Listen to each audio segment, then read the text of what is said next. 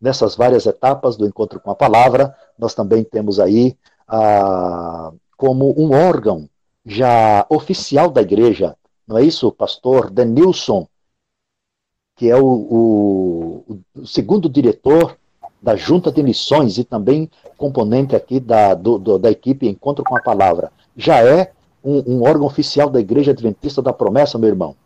Exato. Já hoje já é um braço a serviço da instituição. E a gente uhum. agradece a Deus por isso, né? É resultado de trabalho, de dedicação, de entrega. Então, a equipe começou, o pastor Rivaldo, né, o idealizador, e os demais uhum. que foram se agregando. É, a ideia inicial é servir a igreja. E Amém. esse servir, Deus, Deus quer que a gente sirva do jeito dele, né? A nossa uhum. era um trabalho na igreja local, mas a pretensão de Deus era maior, e aqui estamos para glorificar o nome dele com trabalho, com dedicação. Faz parte. Graças a Deus. Que momento tão maravilhoso. Eu acredito também, nessa palavrinha rápida aí, que era um desejo, porque servir a igreja, servir o reino de Deus, servir as pessoas, é uma das propostas do encontro com a palavra. Não é isso, pastor Rivaldo?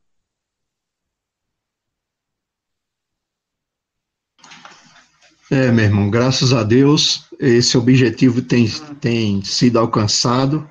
Quando Deus colocou em nosso coração é, formular, preparar e executar o encontro com a palavra, ele deixou bem claro que esse encontro seria para que a igreja, seus pastores, seus obreiros, seus missionários, sua liderança, os membros, parasse por um momento, por um tempo, para ter um uhum. encontro com a palavra, para ter um momento a sós com a palavra de Deus, né? E ser impactado por esta palavra. Por isso que este trabalho se chama Encontro com a Palavra, que nós já realizamos no estado de Sergipe, fomos no Ceará, enfim, Paraguai, Bolívia, Chile.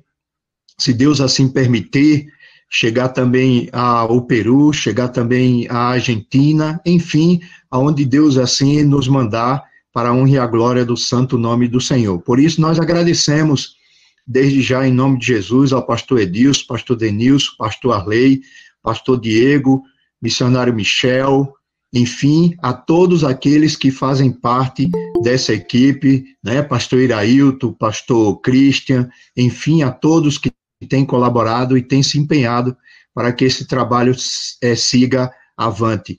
Que o bom Deus possa nos conceder vida e saúde para que, logo após essa pandemia, nós possamos, com a aprovação do nosso presbitério geral e com a bênção de Deus acima de todas as coisas, nos dirigirmos às igrejas locais, às regiões, enfim, aonde formos solicitados, que Deus nos dê a graça de irmos e levarmos a palavra e que as pessoas realmente tenham um encontro com a palavra e seja transformado com ela. Não é ter um encontro com o pastor Rivaldo, nem com o pastor Denilson, nem com o pastor Edilson, nem o pastor Diego, mas é ter um encontro com a palavra, é parar, parar por um momento para ouvir a palavra de Deus, parar, parar um pouco essa correria, esse secularismo, esse essa vida agitada, parar para ouvir a voz de Deus através da palavra. Esse é o objetivo do encontro da palavra: te confrontar, muitas vezes te dar umas pancadas, sacudir o pó, para levantar a poeira e você possa ser renovado, impactado e encorajado a prosseguir na presença do Senhor. Isso é o encontro com a palavra. Glórias a Deus, que bom poder aí já estarmos ouvindo um pouco do pastor Rivaldo. No mês de fevereiro, nós tivemos aqui a primeira parte do encontro com a palavra aqui na Convenção Rio Grande do Sul. Estiveram o pastor Rivaldo, o pastor Denilson. Nós tivemos a primeira parte, a primeira edição, e nós tínhamos marcado para o mês de abril, que seria no Retiro, em Santa Rosa, mas infelizmente, por conta da, da pandemia, o, o encontro ah, ele foi temporariamente é, suspendido, mas a gente vai voltar, não é verdade, pastor Rivaldo? Denilson, Diego, a gente vai retomar, porque a gente quer realmente é, continuar com o projeto aqui no Rio Grande do Sul, porque é, deixou frutos, graças a Deus. Nós estamos é, vendo o efeito desta palavra. É importante, quando Jesus também ele vai dizer em Lucas 4, versículo 4, dando uma resposta ao acusador, Jesus respondeu: Está escrito, nem só de pão viverá o homem. E a continuação do, do versículo ele diz: Mas de toda palavra que sai da boca de Deus. Glórias a Deus. A nossa palavra ela é grama, a palavra de Deus é rocha, não é verdade? A palavra de Deus é eterna. Por isso, Jeremias também vai bradar no capítulo 23, no versículo 29, um versículo conhecido de todo público evangélico, na verdade. Não é a minha palavra como fogo, pergunta o Senhor, e como martelo que despedaça a rocha. Aleluia! Que isso aconteça no nosso coração, aquele coração duro, fechado, que a palavra possa penetrar poderosamente em o nome de Cristo Jesus. Vamos preparar o coração aí, vamos preparar o nosso povo, porque Deus vai falar poderosamente. Assim, é, pastor Rivaldo Correia de Melo Filho, é, eu não vou te dar boas-vindas, porque o senhor aqui é o cacique. Olha a roupa dele. Aí, ó, a caráter.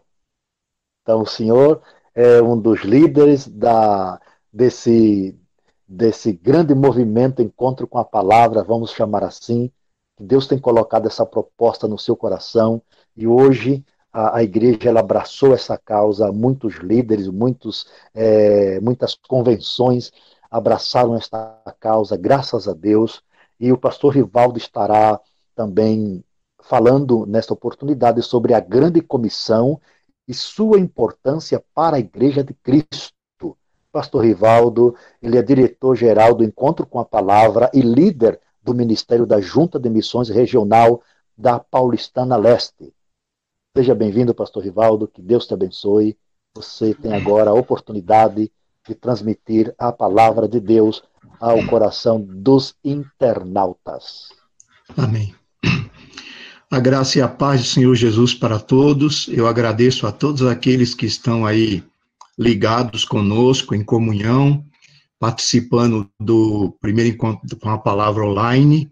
Agradecer aos irmãos do Chile, do Peru, da Argentina, do Paraguai, do sul do Brasil, do norte e do nordeste, aqui da Grande São Paulo, agradecer aos irmãos do Jardim ABC, os irmãos da Paulistana Leste, irmã Leni, enfim, a todos aqueles que estão aqui ligados conosco neste né, neste evento para a honra e a glória do Senhor Jesus.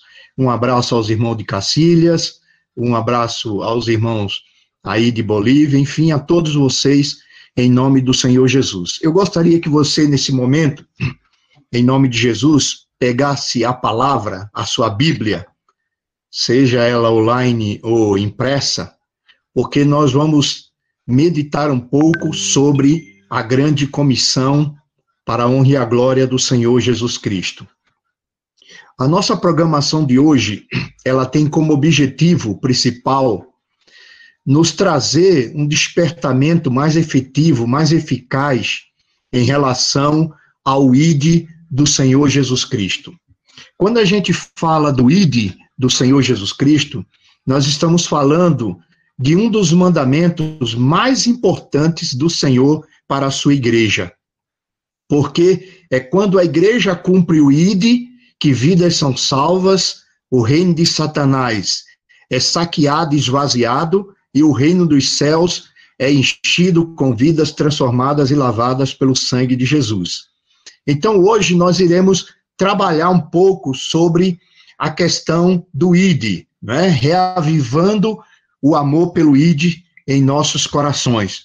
Em tempos de pandemia, muitas vezes as pessoas olham, né, para o que está ao nosso redor e acham que a obra de Deus parou porque muitas igrejas fecharam, porque muitos templos tiveram que cessar o seu trabalho, muitos até pensavam que né, por um tempo iriam parar de fazer a obra, mas ao contrário, Deus levantou um povo, jovens, crianças, adultos, anciões, levantou um povo animado, disposto a usar essa ferramenta chamada internet para glorificar o nome do Senhor Jesus.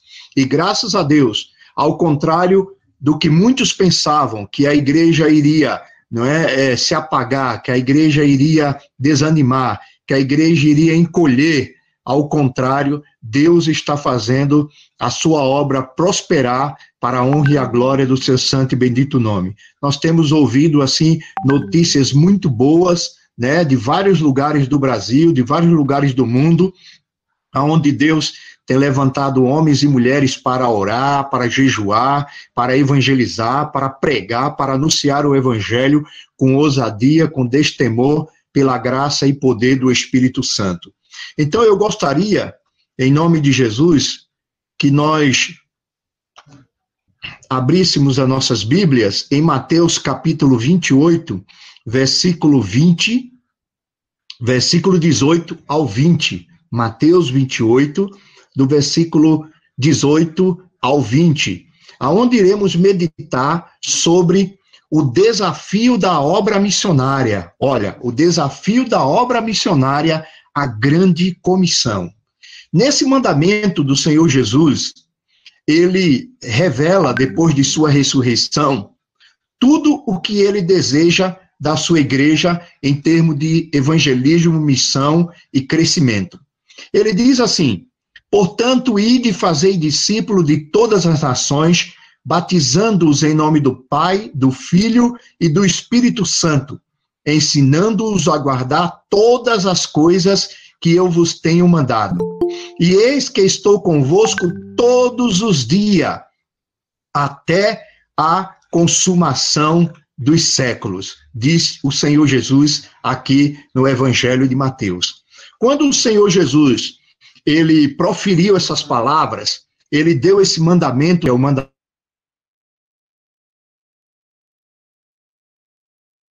da igreja aí, Jesus aqui estava traçando Deus para alcançar toda a face da terra.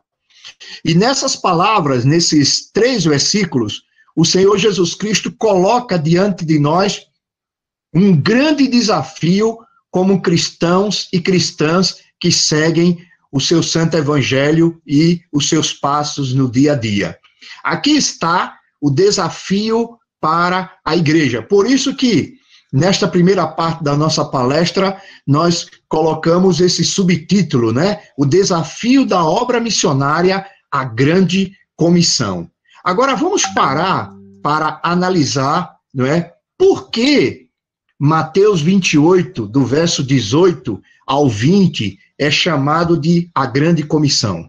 Quando nós paramos para analisar esse, esses versículos em termos de missões e evangelismo, nós percebemos que a obra missionária, ela é uma tarefa inacabada. Ela não terminou ainda. A obra missionária, ela só vai cessar e parar no dia da volta de nosso Senhor e Salvador Jesus Cristo.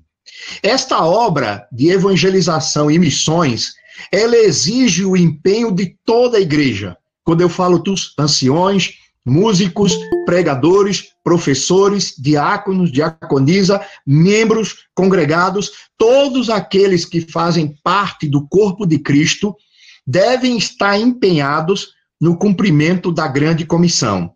Esta obra, ela é imperativa. A obra de fazer missões e evangelismo, e evangelismo, ela é imperativa e intransferível. Jesus deu esta obra e este mandamento para que a sua igreja viesse a cumprir esta grande e importante comissão. Por que chamamos esse mandamento de grande comissão? Por que é chamado de grande comissão? Eu, desde que frequento a igreja cristã, desde que me tornei cristã, que eu ouço falar que Mateus 28, do verso 18 ao 20, é chamado de a grande comissão. Agora vamos parar para analisar por que esse mandamento do ID é chamado de grande comissão. Né? Por quê? Quando nós paramos para analisar esses versículos, nós vemos que eles contêm alguns princípios que torna o ide de Jesus realmente grande. Então vamos analisar aqui passo a passo por que ela é chamada de a grande comissão. Em primeiro lugar, essa comissão é grande porque ela está debaixo de uma grande autoridade.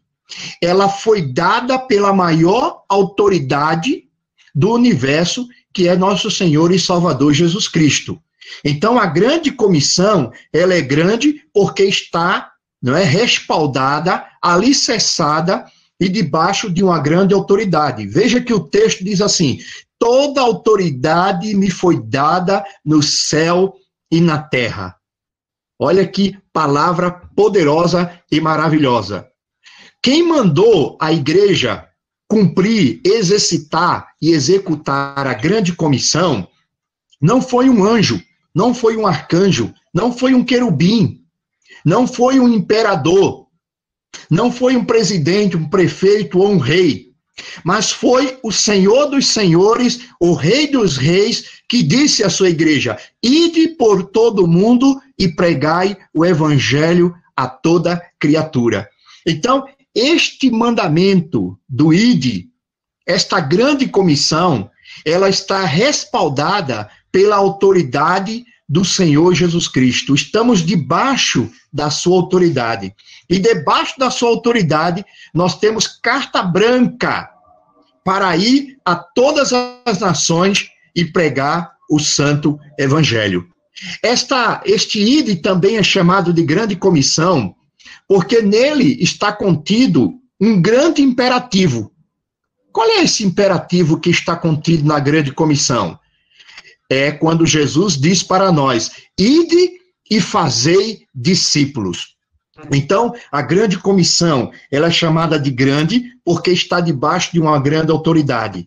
Ela é chamada de grande porque está em, debaixo de um grande imperativo. E qual é esse imperativo? É fazer discípulo. O que é um discípulo?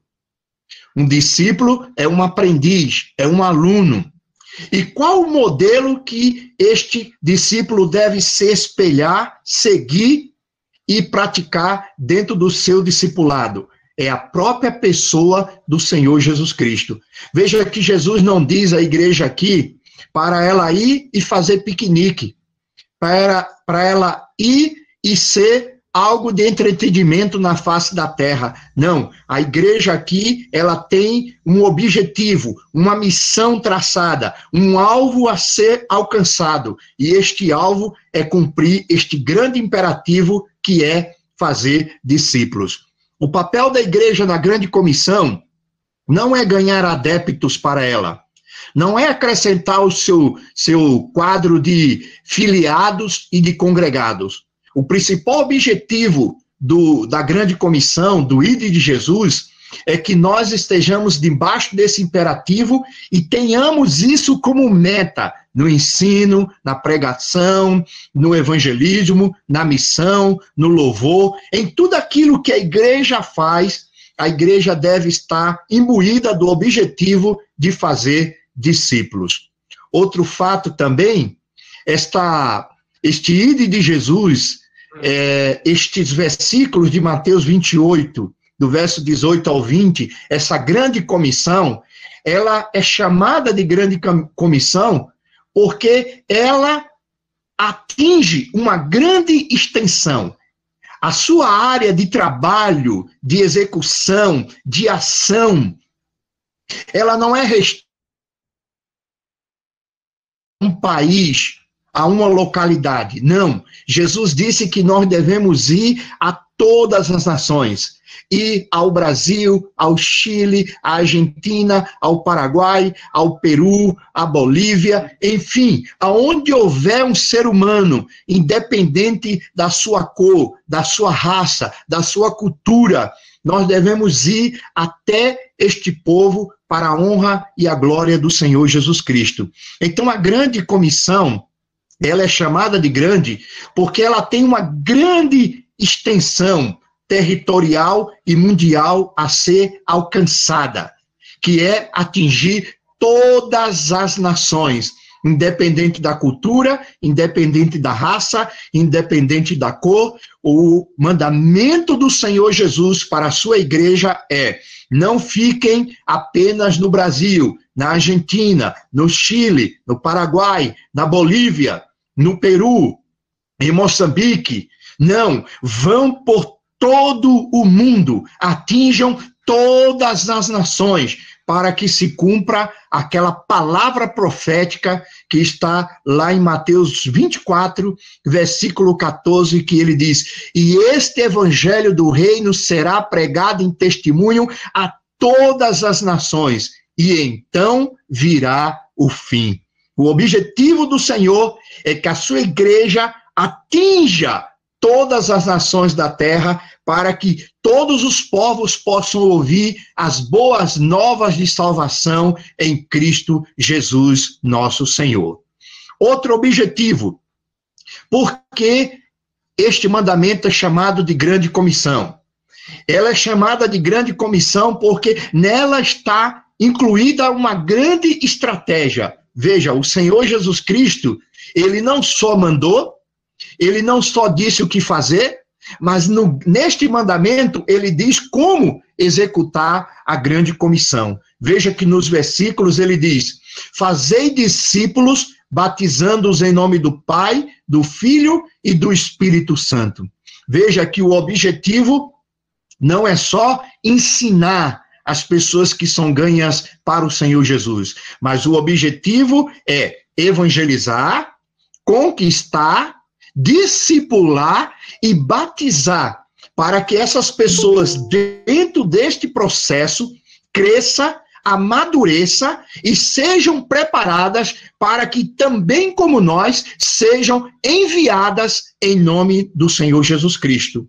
Então, Jesus aqui, ele dá a estratégia. Ele diz: ide por todo mundo, pregue o evangelho a todos, façam discípulo de todas as nações e batize estes que ganho para mim, convictos da salvação, arrependidos dos seus pecados e crendo na minha palavra, façam parte do meu corpo, que é a igreja, e se tornem membros da minha igreja, e como membros, e como membros do meu corpo, eles possam estar preparados e hábitos para também pregar o evangelho. Então, a grande comissão, ela é chamada de grande porque nela também está uma grande estratégia dada pelo Senhor Jesus Cristo à sua igreja.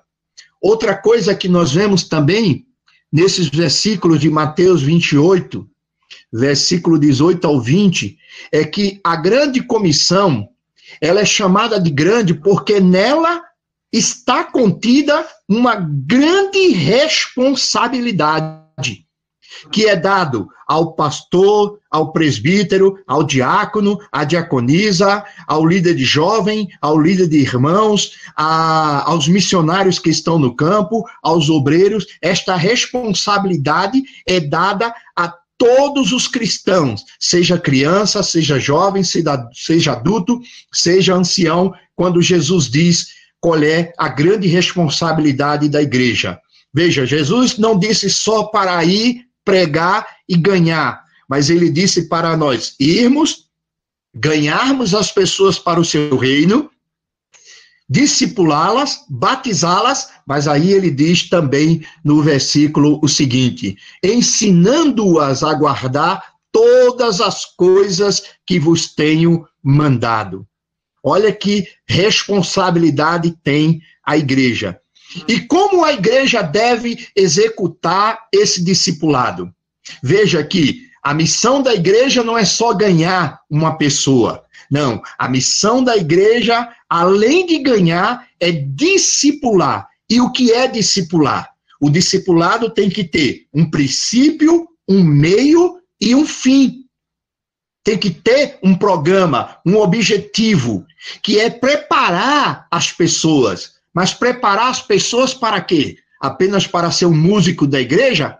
Apenas para ser um pregador da igreja? Apenas para ser um diretor de culto?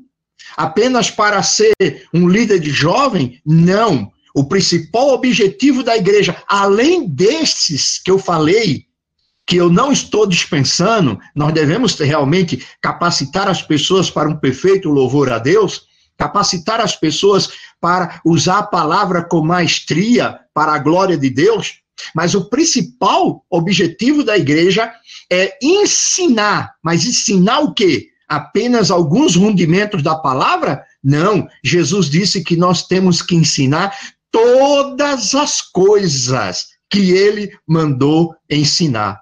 Quando eu leio esse texto, eu me lembro do que o apóstolo Paulo disse aos anciões e aos líderes da igreja de Éfeso no livro de Atos, quando ele se despede da igreja de Atos, porque ele estava arrumando, né, para nunca mais revê-los. Ele diz claramente ali no seu discurso, se não me engano, no livro de Atos, capítulo 20, ele diz para os irmãos: Olha, vocês sabem que de dia e de noite, durante três anos, eu vos ensinei todo o propósito, o mistério de Deus. Veja que a missão de Paulo não era só pregar, ganhar e ajuntar as pessoas na igreja, mas Paulo tinha um programa de discipulado. Paulo tinha um alvo que era discipular as pessoas, preparar as pessoas. Hoje, meus irmãos, infelizmente, nas nossas igrejas, no meio da igreja cristã, para a infelicidade nossa, infelizmente, há muitas pessoas que estão há anos e anos na igreja e não conhecem o plano de Deus para as suas vidas, não conhecem a sua palavra não conhecem a sua doutrina, o seu ensino. Há pessoas que infelizmente estão perdidas dentro da própria igreja, que não sabe realmente no que crê, que não pode dizer como o apóstolo Paulo, quando ele escreveu para Timóteo e disse: Eu sei em quem tenho crido, estou bem certo de que ele é poderoso. Esta é a convicção que nós devemos passar através do discipulado para os nossos irmãos e irmãs. Então, a grande comissão, ela é chamada de grande comissão, porque ela traz em si esta importante responsabilidade, que é preparar, capacitar as pessoas para que elas sejam verdadeiros alunos e seguidores de nosso Senhor e Salvador Jesus Cristo. Meu irmão, minha irmã, como está o ensino da palavra na tua igreja? Ele está apenas resumido à escola bíblica? Ou ele está em todos os momentos da igreja? O ensino tem sido prioridade no momento do louvor, no momento da oferta, no momento da oração, no momento da pregação, no momento da evangelização, no momento de fazer missões. O ensino está aí, não é? Imbuído dentro de todos os teus projetos, seja evangelístico ou missionário da tua igreja. Como está a sua igreja? Ainda tem, né? Na cultura promessista nós dizemos isso, né? Ainda tem classe batismal na tua igreja? Ainda tem uma classe de discipulado na sua igreja? Quando a igreja deixa de lado o ensino, ela está negligenciando uma das grandes partes da grande comissão. Ela não está cumprindo o ide de Jesus a contento. É por isso que hoje muitos têm vindo para as fileiras do cristianismo com facilidade e também têm abandonado o cristianismo com facilidade, porque não tem uma fé alicerçada na palavra, firmada na palavra e no ensino da palavra de Deus. Então, a grande comissão, ela é chamada de grande porque nela está contida uma grande responsabilidade. Mas, como o Senhor é bom e a sua misericórdia dura para sempre, e ele nunca deixa o seu povo sozinho, e ele promete, não é? Uma das grandes promessas que ele faz está na grande comissão, quando ele diz: Olha, vocês não irão sozinhos, vocês não estarão nas nações sozinhos, vocês não estarão batizando sozinho, vocês não estarão ensinando sozinho, porque na grande comissão, por isso que Alexandre Grande, ele faz essa promessa para a sua igreja, para o seu povo. Ele diz: E eis que estou convosco todos os dias, até a consumação dos séculos.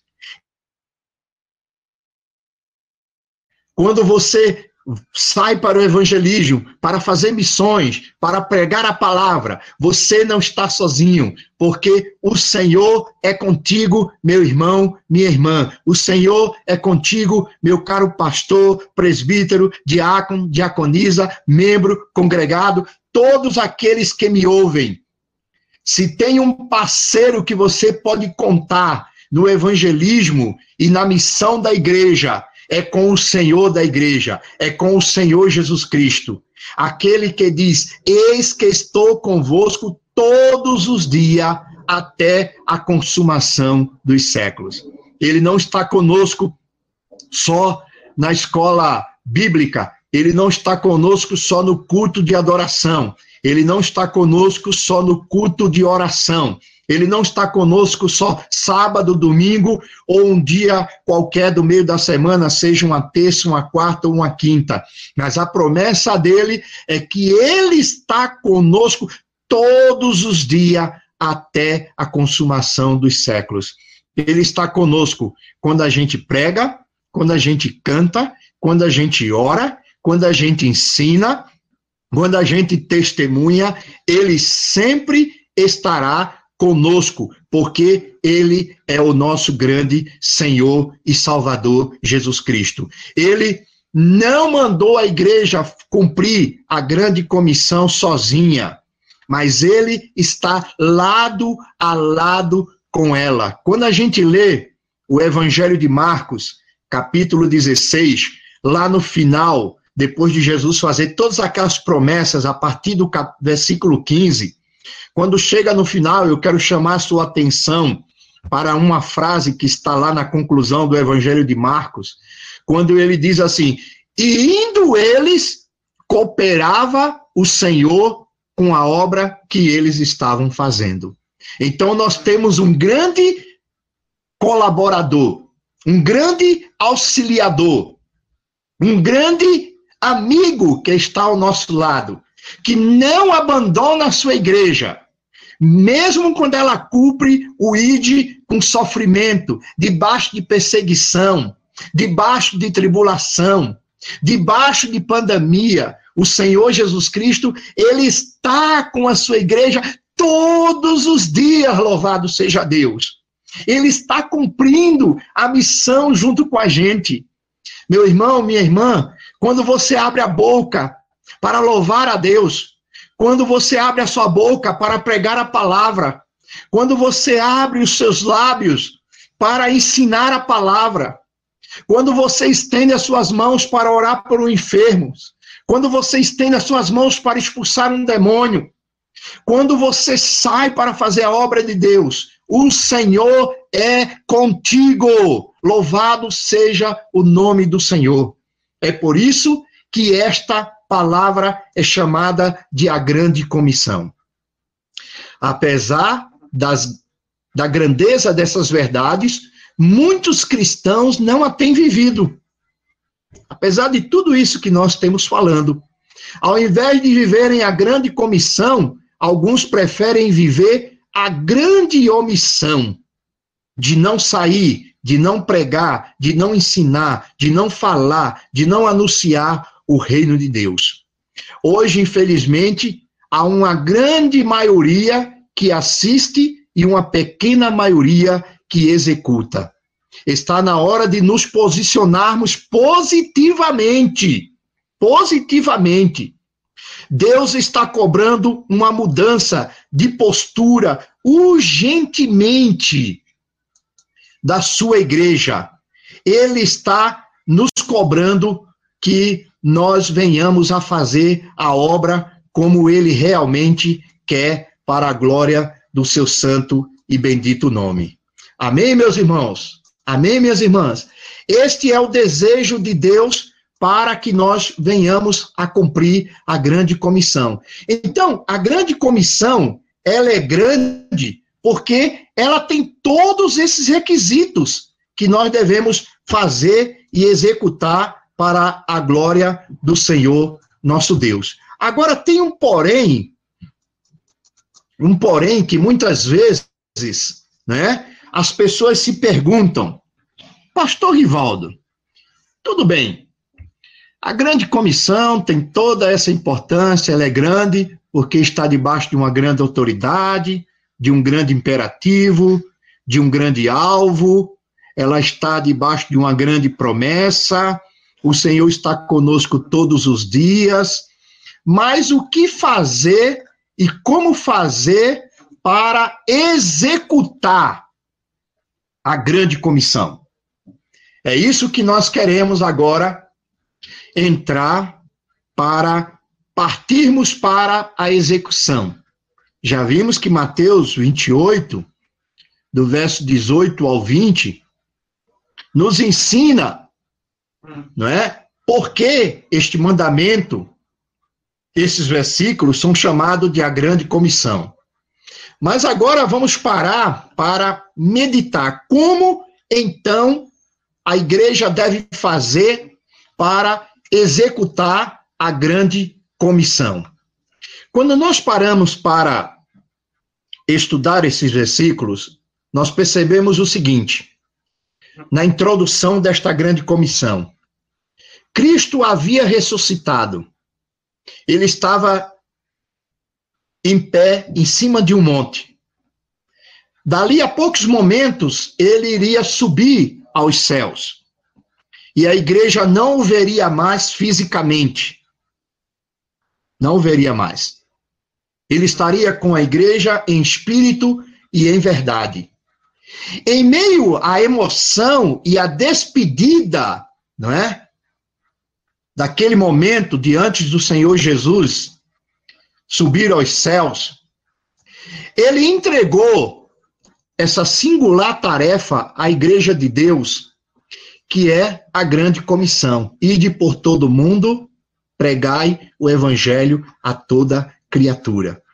Mas será que a Bíblia ela nos mostra como executar isso? Quais os objetivos da grande comissão? Será que quando nós analisamos a Bíblia como um todo, analisando a grande comissão, será que o Senhor Jesus nos ensinou como executar a grande comissão, ou apenas ele mandou e ele disse: Olha, vocês se virem. Não. Quando nós paramos para estudar a palavra de Deus e pegamos todos os versículos sobre a grande comissão que está em Mateus, Marcos, Lucas, João e Atos, nós percebemos que, além de mandar, o Senhor Jesus também quando nós juntamos todos esses versículos, ele também nos ensinou como executar a grande comissão. Vamos examinar agora a grande comissão em cinco textos diferentes do Novo Testamento e ver em cada um os objetivos de Deus em nos dar a grande comissão. Vamos agora analisar então. Mateus 28, voltando lá, verso 18 ao 20. Portanto, ide e fazei discípulo de todas as nações, batizando-os em nome do Pai, do Filho e do Espírito Santo, ensinando-os a guardar todas as coisas que eu vos tenho mandado. E eis que estou convosco todos os dias até a consumação dos séculos. Meus irmãos e irmãs, o que esse texto nos mostra em termos de execução da grande comissão? Presta atenção. Esse texto ele mostra o alvo da grande comissão. Este alvo é fazer discípulo de todas as nações. Esse é o principal alvo de Mateus 28, verso 18 ao 20. Os discípulos são seguidores. O que é um discípulo? É um seguidor obediente do Senhor Jesus Cristo. Eles aprendem a obediência a Cristo na igreja local. A igreja local é uma grande agência que tem como objetivo atingir três alvos. Para que existe a igreja? A igreja existe com o objetivo de, primeiro, glorificar a Deus. Segundo, edificar os santos. Terceiro, salvar vidas. É na igreja local que as pessoas são preparadas e discipuladas para seguir Jesus e pregar o evangelho. Então, Mateus 28, ele mostra, não é? A estratégia, o alvo da grande comissão, que é fazer discípulos. Agora, quando a gente vai para o Evangelho de Marcos, capítulo 16, verso 15, nós estamos aqui juntando os versículos para ver como é, é, executar a grande comissão, né? Falamos aqui que o, o alvo de Mateus 28, não é?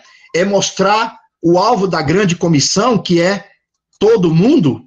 Mas em Marcos 16, verso 15, Jesus diz assim: E disse-lhe: Ide por todo mundo e pregai o evangelho a toda criatura.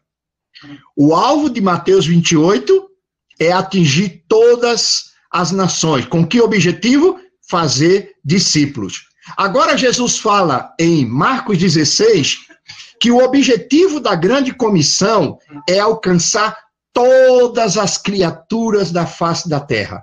Em Mateus, ele fala que o objetivo é ensinar. Em Marcos, ele mostra que o alcance desse ensino, desse discipulado, desse evangelismo, dessa missão, é alcançar toda criatura, independente da sua língua, da sua raça, da sua cor, da sua cultura. Este é o objetivo quando ele fala em Marcos.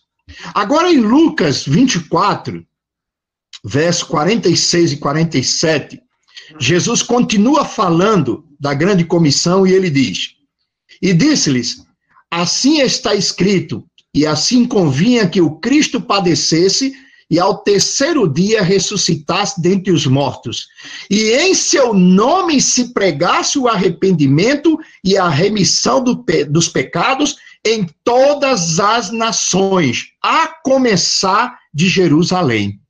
Olha que, que coisa, que estratégia o Senhor Jesus Cristo está dando. Em Mateus, ele diz que o eixo central da grande comissão é fazer discípulos. Em Marcos, ele diz aonde fazer esses discípulos? Em todas as nações. E em Lucas, ele nos mostra qual é a mensagem que nós devemos levar para pregar as pessoas, para ganhar discípulos para ele. O Evangelho de Lucas nos fala sobre a mensagem que temos que pregar. A mensagem diz que Cristo morreu, mas ressuscitou ao terceiro dia, venceu a morte e se tornou o Salvador e o libertador de toda a humanidade. Esta é a principal mensagem que nós, como igreja, temos que pregar: que Jesus veio ao mundo, se tornou homem, morreu, ressuscitou, voltou para a direita do Pai e ele hoje é o nosso grande e maravilhoso Salvador. E com essa mensagem, nós devemos levar as pessoas ao arrependimento dos seus pecados. Então, em Lucas, ele fala o alvo a mensagem da grande comissão. A pregação do Evangelho de Cristo visa o arrependimento dos pecadores para a remissão dos pecados. Nós temos que pregar arrependimento e conversão, meus irmãos. Nós temos que falar aos homens em toda a face da terra que eles se arrependam dos seus pecados e se voltem para Deus, porque o dia da salvação está próximo. O dia da volta de Jesus está próximo. O dia que o Senhor virá buscar a sua igreja está próximo. E Jesus dá aqui nesse versículo de Lucas, ele diz qual é a mensagem que ele quer que a igreja pregue. Ele não quer que a igreja fique pregando mensagens de alta ajuda. Não, ele, ele quer que a igreja pregue que ele morreu, ressuscitou e com essa mensagem ele quer que os homens se arrependam e venha ao pleno conhecimento da salvação em Cristo Jesus. Agora, em Atos capítulo 1, verso 8, Jesus diz por onde nós devemos levar essa mensagem. Ele dá uma estratégia clara de como nós devemos ir passo a passo levando essa mensagem. Ele diz: Mas recebereis a virtude do Espírito Santo, que há de vir sobre vós, e ser-me-eis testemunha, tanto em Jerusalém, como em toda a Judéia, Samaria e até os confins da terra. Jesus, no livro de Atos, apresenta quatro locais aonde devemos testemunhar e evangelizar e fazer missões. Ele fala Jerusalém, Judéia, Samaria e até os confins da terra. Agora vamos parar e contextualizar essa estratégia que o Senhor Jesus, esse mapa que o Senhor Jesus deu, deu para a igreja executar. Jerusalém era a cidade onde os discípulos estavam quando receberam a ordem do Senhor Jesus Cristo. Então, a nossa Jerusalém, a minha, a sua, meu irmão, que está no Chile, no Paraguai, na Argentina, né, no Peru, no norte, sul, leste, oeste do Brasil, né? Então a nossa Jerusalém deve ser a cidade aonde vivemos. Nos reunimos como igreja e recebemos a bênção de Deus. Qual é a tua Jerusalém? Que o Senhor Jesus Cristo está dizendo aqui. Para os irmãos de Cacilhas 2, a Jerusalém deles é lá em Cacilhas. Para os irmãos de Campo 9, lá no Paraguai, também a Jerusalém deles é lá no Campo 9. Para os irmãos que estão em Bolívia, a Jerusalém deles é Santa Cruz. Para os irmãos que estão aqui na Paulistana Leste e na Paulistana Sul, a nossa Jerusalém é a nossa grande São Paulo, é o lugar aonde estamos. Jesus diz: "Ide, vão, façam discípulos em Jerusalém". Depois ele fala sobre a Judéia. A Judéia era a província que tinha Jerusalém como capital. Olha que coisa interessante, né? Eu tenho que fazer missões e evangelismo no meu município, mas agora Jesus está dizendo que eu também tenho que fazer missões e evangelismo também no meu estado, na minha capital. No lugar um pouquinho mais longe, além do bairro e do município aonde eu estou. Então, Jesus quer que evangelizemos em nosso estado. Jerusalém, meus irmãos, Jerusalém, ela é o nosso município. Mas agora Jesus fala que também temos que evangelizar em nosso estado. Veja que ele fala de Samaria. O que significa Samaria para a igreja? Era uma região mais afastada de Jerusalém e da Judéia, com conotações transcultural. Ou seja, Samaria é o Brasil. Para os bolivianos é toda a Bolívia. Para os argentinos é toda a Argentina. Para os peruanos é todo o Peru. Enfim, a palavra de Deus, não é? Aqui, ela nos mostra que devemos fazer missões na nossa cidade, no nosso estado, no nosso país. Mas veja que Jesus expande mais ainda a obra. Ele diz: até os confins da terra. O que ele quer nos ensinar com isso? Jesus quer que sejamos testemunha dele em todas as nações da terra. Em todas as nações da terra. Na Bolívia, os irmãos da Bolívia não devem ser missionários de Jesus só na Bolívia. Se eles puderem ir a todas as nações da terra, eles devem ir. Se eles puderem alcançar todas as tribos indígenas, todos os povos que habitam na Bolívia, eles devem ir e fazer a obra de Deus. Então, Jesus aqui ele está dando uma estratégia. O evangelismo começa no meu município, no meu estado, no meu país e deve transbordar sobre todas as nações da face da terra. Então, Jesus, na grande comissão, ele não só manda, ele também nos ensina como fazer a grande comissão. Ele nos mostra qual o alvo da grande comissão. Ele nos mostra qual o objetivo da grande comissão. Mas agora eu quero analisar com vocês o Evangelho de João, capítulo 20, verso 21 e 22. Né, nessa importante palestra que nós estamos lidando nesta manhã pela graça de Deus.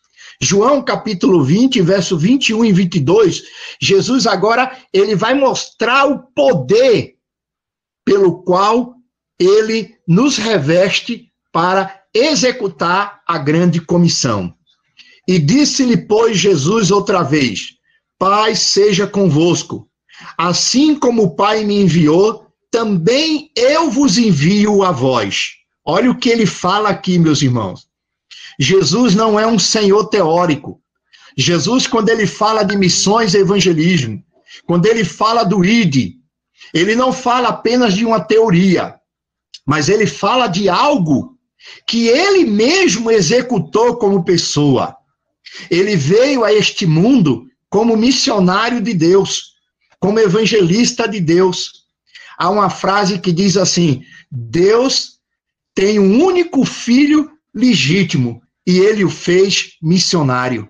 Olha que coisa maravilhosa, né? Que frase profunda, né? Deus tem um filho e quando ele enviou esse filho ao mundo, ele enviou esse filho para ser um missionário, para ser um evangelista, para ser um pregador do evangelho. Jesus está dizendo: olha, assim como o Pai me enviou, eu envio a vocês também. Agora, de que forma ele nos envia? Para ensinar, para evangelizar, para todas as nações. De que forma ele nos envia? Aí ele diz assim: e havendo dito isto, assoprou sobre eles e disse-lhes: Recebei o Espírito Santo. Aleluia! Da mesma forma que o Pai deu o Espírito Santo a Jesus, para que juntos executassem a obra de missões e evangelismo, Jesus agora está também nesse versículo dando o Espírito Santo ali à sua igreja representada pelos apóstolos.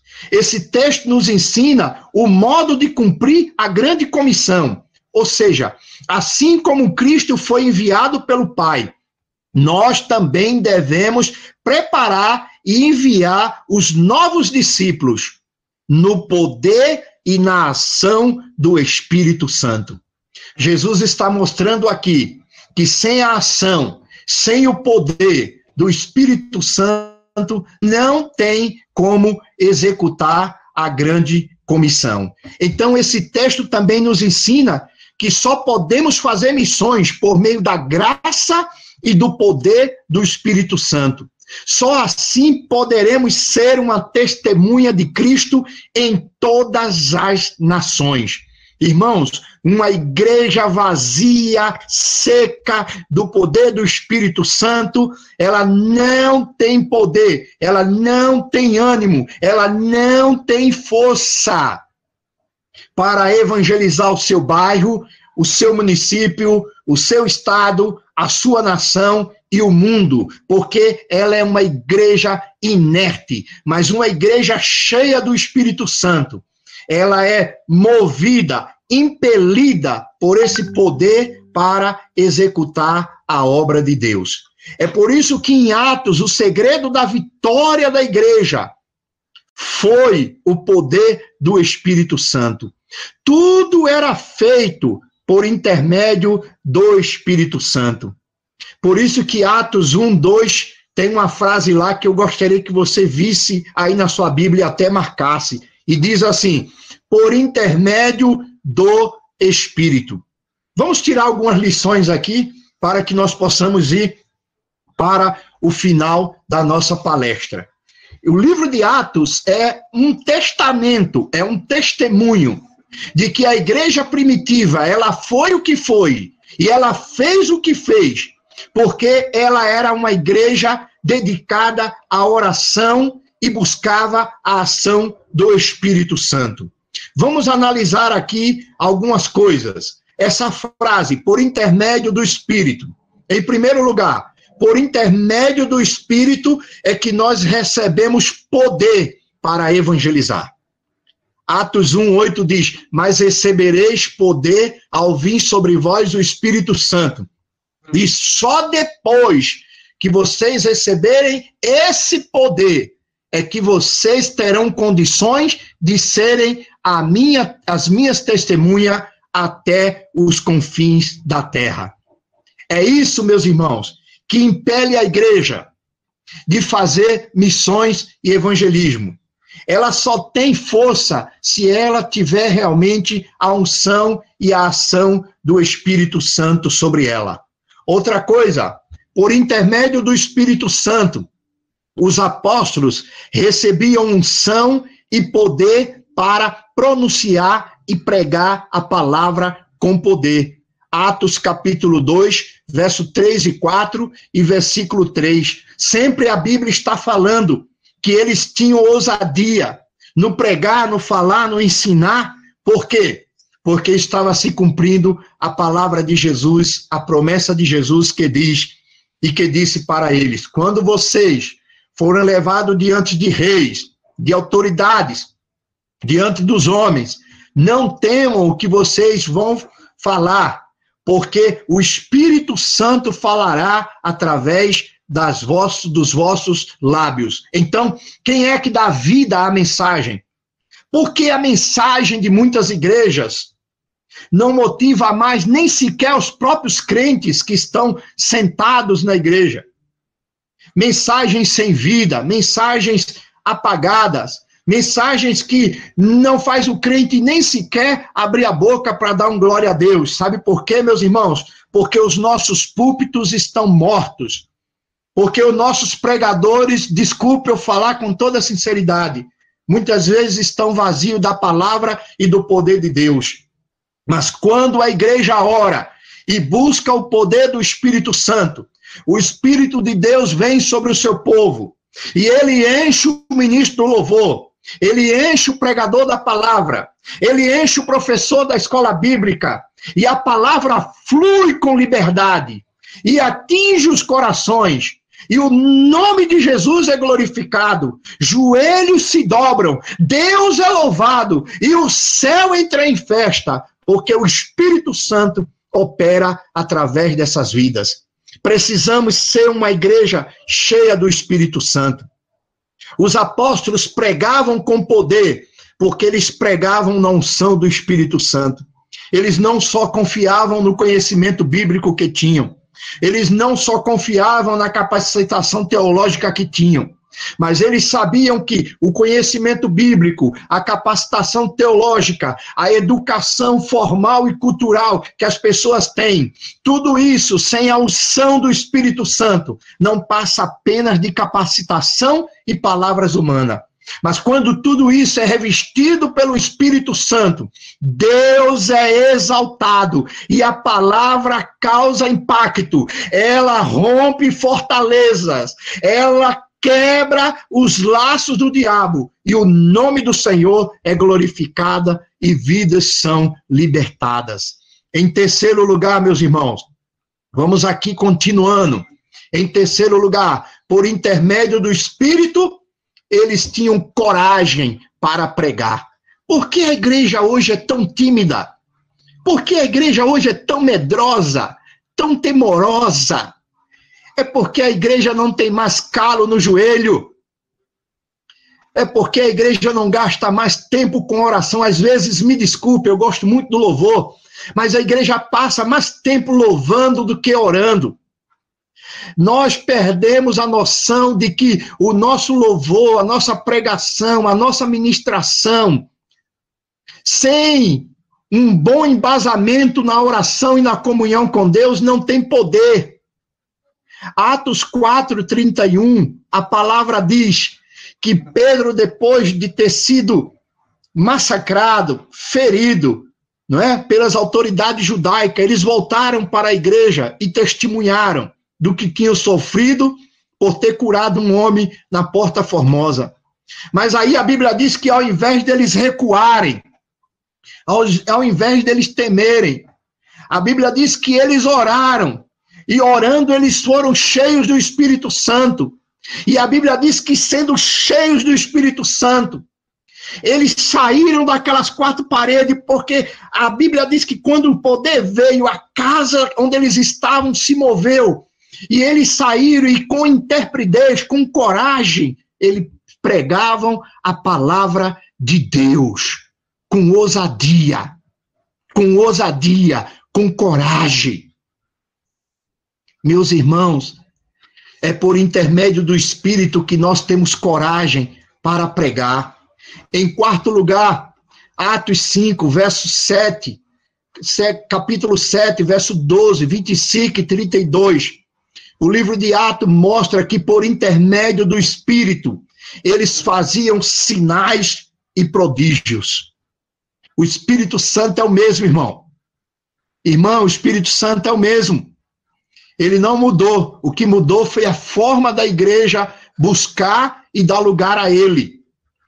Porque aqueles homens tinham poder. Porque aqueles homens tinham tanta graça. É porque eles se enchiam do Espírito Santo. A Bíblia diz que quando Pedro e João foram levados diante do sinédrio, eles ficaram né, abismados pelo jeito daqueles homens falar, pescadores humildes. E aí tem uma frase que diz assim: eles são discípulos de Jesus. Eles andaram com Jesus. Eles são discípulos do Nazareno. É isso que o Espírito Santo faz. Ele dá autoridade, ele dá coragem, ele dá palavras, ele dá poder para que o reino de Deus seja glorificado e seja exaltado. Demônios são expulsos, vidas são curadas, vidas são libertadas, o reino de Satanás é saqueado, o céu se enche de glória e o reino de Deus é invadido por vidas libertas, salvas e transformadas pelo poder do evangelho de Cristo. É por intermédio do Espírito Santo, irmãos. Um quarto ponto que nós podemos ver aqui em Atos 6, verso 3 ao 10. Por intermédio do Espírito, eles tinham sabedoria divina para ensinar e para viver. Veja que o Espírito Santo dá poder para pregar, poder para testemunhar, poder para expulsar demônios e fazer prodígio e maravilha, mas também é ele que dá poder para a igreja ensinar. E com esse ensino, convencer as pessoas de que essa palavra é fiel e verdadeira e o nome do Senhor deve ser glorificado, deve ser exaltado. Então, é por meio desse espírito que Deus nos dá toda esta graça. Enfim, depois de meditar em tudo isso sobre a importância do Espírito Santo, nós podemos é, resumir no seguinte: foi por intermédio da ação e do poder do Espírito Santo que eles evangelizaram Jerusalém, Judéia, Samaria, confins da terra. O que isso significa para todos nós, igreja? É que nós devemos nos voltar para a oração, para o jejum, para o joelho do chão, para a boca do pó, para buscarmos ao Senhor, para que ele nos encha do Espírito Santo e assim, através deste poder, nós possamos cumprir a grande comissão para a honra e a glória do nome do Senhor Jesus. A visão de Deus é implantar o seu reino em todas as tribos, povos, línguas e nações. É isso que ele quer que a sua igreja verdadeiramente faça. Por isso, o tema de hoje, reavivando a grande comissão. Veja que nós estamos falando já há um bom tempo. Por que a grande comissão é grande? Por que nós devemos executá-la? Porque sem a grande comissão, a obra de Deus não avança, a igreja não cresce e Deus não é glorificado como ele deveria ser glorificado. A igreja deve cumprir o ID de Jesus, indo a todas as nações e anunciando o evangelho. Quando a igreja deixa de atrair as nações, de ir a elas com o evangelho, ela deixa de ser igreja e passa apenas a ser mais uma religião na face da terra. Eu quero que você pare e pense nisso hoje. Então, Jesus, em Mateus 28, verso 18 ao 20, ele não só mostra por que a grande comissão é grande, mas em Mateus 28, em Marcos 16, em Lucas 24, em Atos 1, 8 e em João, ele mostra também como executar a grande comissão. Portanto, meu irmão, minha irmã, eu quero lhe dar uma palavra para encerrar esta minha palavra aqui no encontro da palavra, o primeiro online. E se Deus quiser, em janeiro, Deus nos é vida e graça, estaremos fazendo o segundo encontro com a palavra com o tema avivamento. Eu quero dizer para você, minha irmã e meu irmão, que o Senhor deseja, Ele quer que você cumpra a grande comissão. Mas de uma coisa tenha certeza: quando você sair para cumprir o ID, você não está sozinho. O Senhor está com você. O Espírito Santo está em você. Os anjos de Deus estão te acompanhando. Os santos em toda a face da terra estão orando e Deus estará te capacitando para fazer a obra dele. Que Deus seja louvado na vida de todos os missionários que estão na África, nas Américas, na Oceania, na Europa, enfim, em todos os lugares, no município, no estado, no país, nos bairros, enfim, nas ruas, em todas as nações, pregando o evangelho porque quando este evangelho for pregado em testemunho a todas as nações, então virá o fim. Que Deus te abençoe, que esta palavra possa ter te animado, que você pegue esse estudo que estará disponível com o pastor Edilson e com o pastor Diego, que você possa replicá-lo, pregar na sua igreja, falar na sua igreja, anunciar na sua igreja, que você possa ampliar essa palavra desse dia, que você seja um agente do reino, pastor, irmão, missionário, missionária, irmão que nos ouve. Leve esta palavra para os outros irmãos que não estão aqui nessa live e que esta palavra possa alcançar o maior número possível de pessoas para que esse ide de Jesus seja completado e o nome do Senhor seja glorificado e ele venha e leve a sua igreja para a sua glória. Que Deus nos abençoe. A palavra está com o pastor Edilson. Muito obrigado em nome de Jesus. Glórias a Deus. Muito obrigado, pastor Rivaldo. Que palavra maravilhosa para todos nós. Que momento tão ímpar, impactante sobre o ID, sobre a grande comissão, a grande responsabilidade que Jesus entregou à sua igreja Jesus determina é, a que eles deveriam se dedicar enquanto iam. Não é isso, pastor Rivaldo? Ele determina justamente o propósito dele nessas palavras que ouvimos aí do pastor Rivaldo. É, pastor Rivaldo, também a gente entende que palavras de despedidas ou de despedida são normalmente as mais importantes, não é verdade? Quando alguém está se despedindo, ele fala a seus ouvintes aquilo que não deve ser esquecido. Não é isso? É, e nós entendemos aí na, na, na sua proposta, graças a Deus, muito impactante para a igreja do Senhor, as palavras realmente de Cristo, é, de despedida a seus discípulos, é, ocupam um lugar de destaque em seu ministério. Então nós entendemos que os discípulos não poderiam esquecer essas palavras do Senhor. Eles deveriam guardar, deveriam é, se dedicar enquanto iam a realizar esta grande missão, é, comissionados por Cristo Jesus.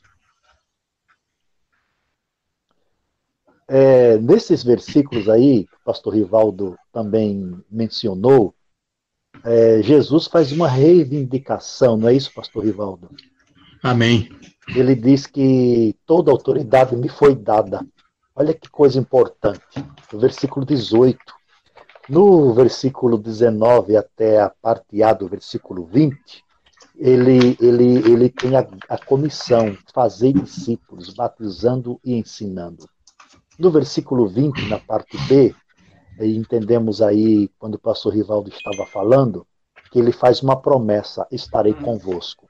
Então não tem o porquê da igreja se amedrontar. É isso, pastor Rivaldo? É verdade, pastor. É verdade. Uhum. Então, não há o que temer, não há o que Exatamente. temer. Exatamente. Existe a reivindicação, porque todo o poder foi dado, o Senhor esclareceu, porque o, o, aquele que comissionou a igreja é todo poderoso, ele é o Senhor. Existe a comissão, ele, porque ele manda ir e fazer, fazer discípulos, e existe a promessa de que ele estará conosco todos os dias. Glórias a Deus. Que coisa maravilhosa. Graças a Cristo Jesus. Acredito que para todos nós, amigos internautas, esse domingo, este momento está sendo muito gratificante com o primeiro encontro com a palavra online. Graças a Deus. Momento esse que Deus está sendo glorificado, Deus está sendo exaltado através da vida de cada um de vocês. Nesta grande comissão, pastor Rivaldo, porque daqui a pouco a missionária Maíse, ela vai estar, ela vai estar orando com a gente, a esposa do missionário pastor Diego, é, é, algumas coisas a gente consegue extrair aí da, da, da verdade do texto sagrado, como vimos nessa, nessa belíssima exposição. Que Deus possa despertar, que Deus possa curar, é, a, fazendo uma verdadeira revitalização da missão é, é, em todos nós, em todos os ouvintes, é, sejam líderes de ministérios, sejam é, pastores, é, superintendentes, que Deus possa fazer justamente isso. Que o nosso foco ele seja na missão, no propósito de Cristo. O nosso foco ele seja em encontros, menos em programas, né, Pastor Rivaldo? Justamente, irmão temos que pegar a grande comissão e fazer dela o grande objetivo uhum. do nossos cultos, em tudo que fizemos, que fizermos na igreja, uhum. nós temos que nos perguntar: com isso que eu estou fazendo, esse encontro de jovens, esse encontro de irmãs, esse trabalho com as crianças, esse, esse momento de ensino, de palestra, o que eu estou fazendo está cumprindo a grande comissão? A grande comissão é o alvo a ser atingido nesse trabalho. É isso que Jesus quer de nós. É isso que ele pede à sua igreja. Glórias a Deus. Então, a partir de hoje, nós temos uma nova posição, uma nova postura. Ou seja, deixaremos é, de apresentar justificativas para o fracasso e se colocar como vítimas. É necessário agir, é necessário ação. Esse é o convite da palavra de Deus para todos nós. É isso, pastor Rivaldo? Amém. Glória a Deus. Graças esse, a Cristo Jesus. Esse, esse é o nosso alvo. Irmãos, Amém. quando nós analisamos a igreja, para que a igreja existe? Segundo a grande comissão. Primeiro, para glorificar a Deus. Isso. Segundo, para edificar os irmãos. Terceiro, para ganhar vidas. Uhum. Aí você pega isso e coloca na prática. Por exemplo, as irmãs vão fazer um chá à tarde para reunir as irmãs da igreja, para uhum. ali ter um momento de confraternização, de comunhão. Você se pergunte: esse chá que eu estou fazendo vai glorificar a Deus?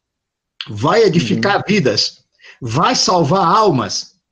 Se ele atingir esses três objetivos, a grande comissão estará sendo executada com maestria e Deus estará sendo glorificado. Então, tudo que você fizer, guarde isso na sua mente. Coloque uhum. como alvo o cumprimento da grande comissão. E quando você cumpre a grande comissão, você está glorificando a Deus, edificando uhum. a igreja e salvando a Deus. Amém.